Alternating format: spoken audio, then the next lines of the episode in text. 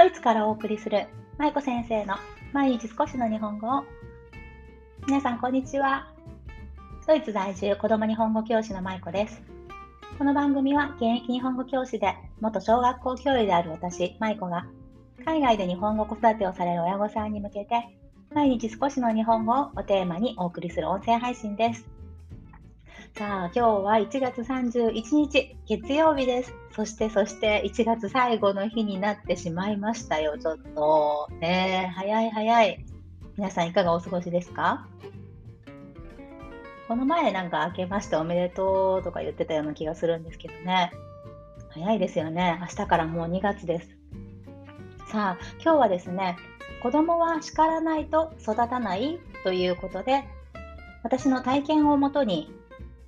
子供を叱らないといけないのか、ね、そそうしないと育っていかないのかということをね、いろいろと考えましたので、そのことについてお話ししていきたいと思います。皆さんは普段お子さんを叱っていますか？それとも褒めて育てていますか？ご家庭によっていろんな方針があると思うんですけど、私個人の意見としては、子供は叱らなくても育つと思っています。で今日はなぜそう思うのかそしてそういうふうに叱ってしまう親御さん叱らずに育てられる親御さん何が違うのかっていうことをねちょっと考えていきたいなと思います。先週の金曜日ですね。私以前インスタグラムの方でもお話しさせていただいたんですがお話？投稿させていただいたんですけどね。あの今年から対面クラスというのを始めました。日本語トイロというオンラインの教室を、日本語教室をずっと去年からさせていただいてたんですが、今年は対面のクラスを開講しようということで、うちの息子が今4歳、もうすぐ5歳になるんですけど、息子と同い年ぐらいのお子さん、ね、息子の年齢に近いお子さんたちを集めて、一緒に日本語のレッスンができたら楽しいだろうなということでね、今年始めたんですね。で、それの第1回目のレッスンがちょうど先週の金曜日にありました。ね、みんなで鬼のお面を作ったりとか、楽しいゲームをしたりなんかして、あっという間に終わっちゃったんですけどね。まあ、その中でいろいろとやっぱり対面クラスだったのでね、気づくことも多くて、ちょっとそのお話をしていきます。息子の対面クラス、息子の対面、じゃそのトイレの対面クラスは全部でね、息子も入れて6名いるんですね、生徒さんが。6人います。でそのうちの1人の男の子がいるんですけどその男の子がねレッスンが始まって私のうちの子供部屋でやってるんですけど子供部屋にねあのフロアマットっていうのかな？あのクッションみたいなこう柔らかくなってるマットを引いてあるんですね。で授業が始まってから最初の方はそのマットの上にみんなで座って授業を進めていくという形をとっていました。でそうすると子供たちでね、うちに来てた子は4歳から6歳かな。今5歳だけど、もうすぐ6歳になる子もいて、4歳からまあ6歳ぐらいの年齢のお子さんたちがみんな来てるんですね。それでまあ私がマットの上に、はい、じゃあみんな丸くなって座ろうねって言ってこう座ってもらったんですけどね。そうすると皆さんどうなると思います？子供たちってね、ちゃんと座れる子。そして座ってるけどすぐに立っちゃったりとか動き出したりする子あるいはもう全然言うこと聞かずにずっと立ち上がったままの子とかいろんな子がやっぱりいるんですね。でその時先週の金曜日もそういうふうに私が「はいじゃあみんな丸くなって座ろうね」っていうことで言ったんですけどなんとね寝転がった子がいるんですよ1人。で皆さんだったらこういう状況の時にどういうふうに先生として声をかけますか？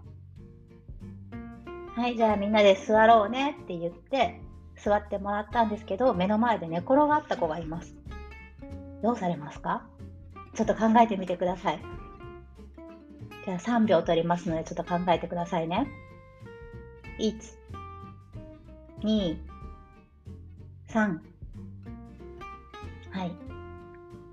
考えましたか？ね、で、まあ、こういうふうに座りなさいって言ったけど寝転がるような子がいる時ってきっと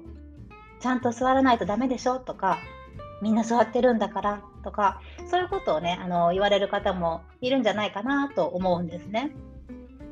ただ、私はどういうふうに声をかけたかっていうと、あ、見てみんな、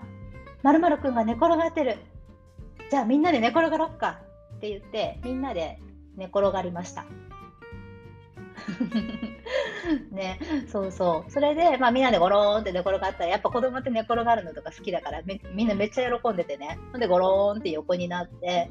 で、その後、まあ、そのまま寝転がって、やっぱレッスンもできないので、どうしたかというと、はい、じゃあ、起きるよ、はい、起きて起きてって言って、こう、みんな立ち上がってもらって、こうね、起こしたんですね。はい、じゃあまた寝転がってはい、じゃあ起きて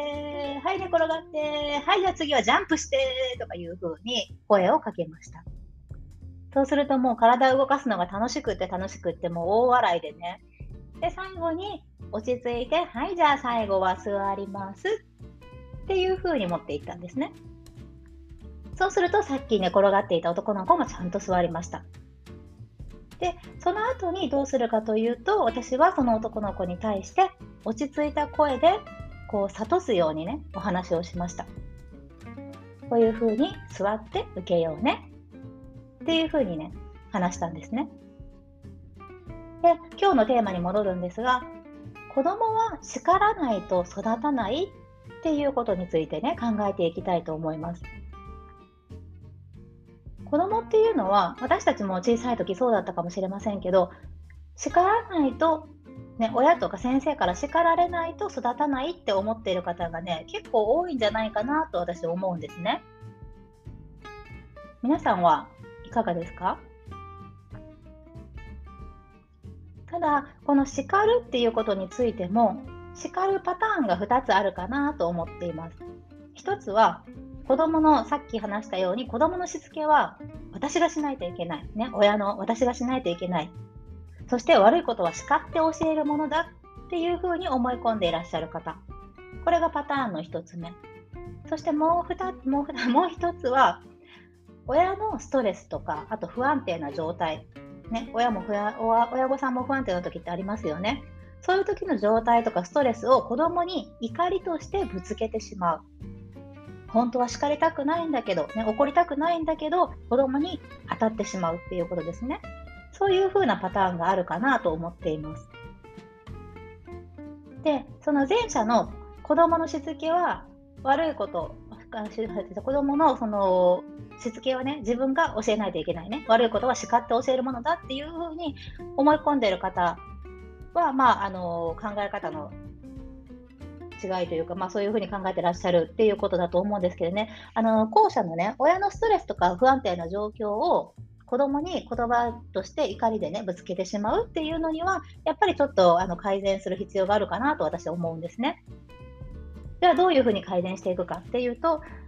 親御さんがそのストレスとか不安定な状態になっている原因をちゃんと突き止めていくこと、これが大切だと思います。例えば、その旦那さんとの、旦那様、パートナーの方とのね、関係がうまくいってなくって、それが怒りとなって子供にぶつかっていくのか、それか、または自分がなんとなく満たされていなくってでそれを子供にぶつけてしまうのか多分いろんな理由があると思うんですけどこの親のストレスとか不安定な状態が子供に子供を叱る原因になってしまうっていうことはやっぱり改善していく必要があると思うんですよね。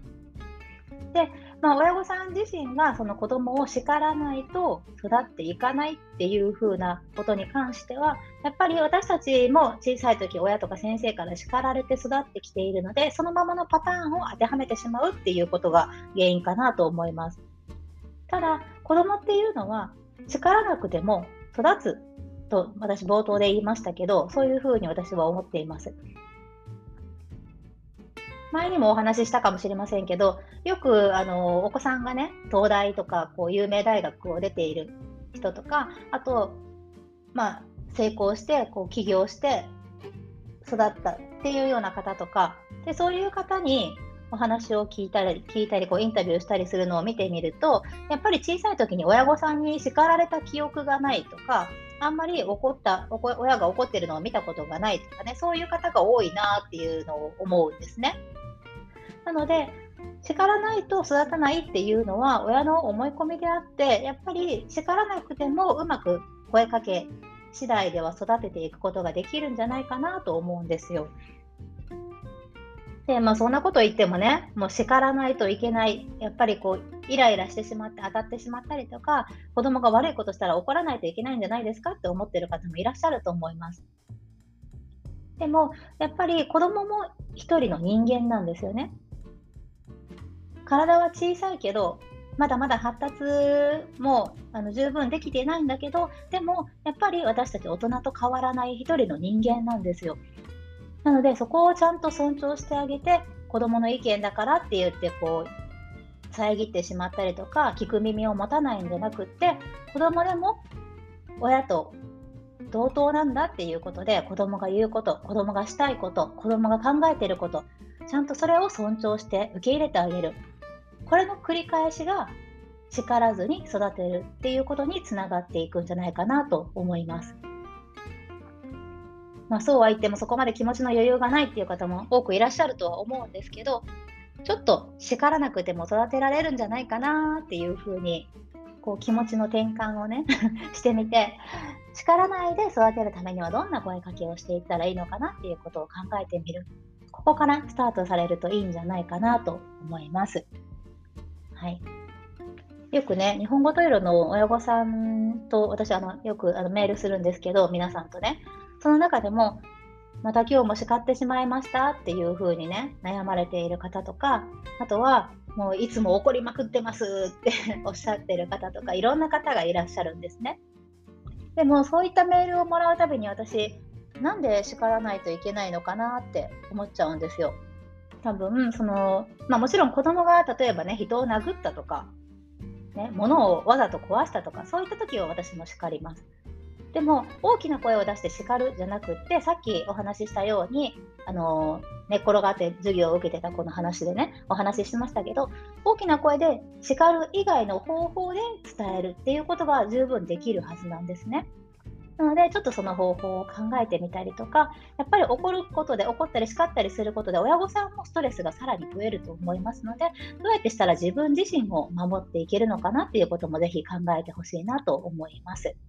はい。ということで、今日は子供は叱らないと育たないというテーマでお話をさせていただきました。いかがだったでしょうか？今日も最後までお聴きいただきありがとうございました。それではまた明日お会いしましょう。舞子先生の毎日少しの日本語を引き続き一緒に頑張っていきましょう。ほなまたね。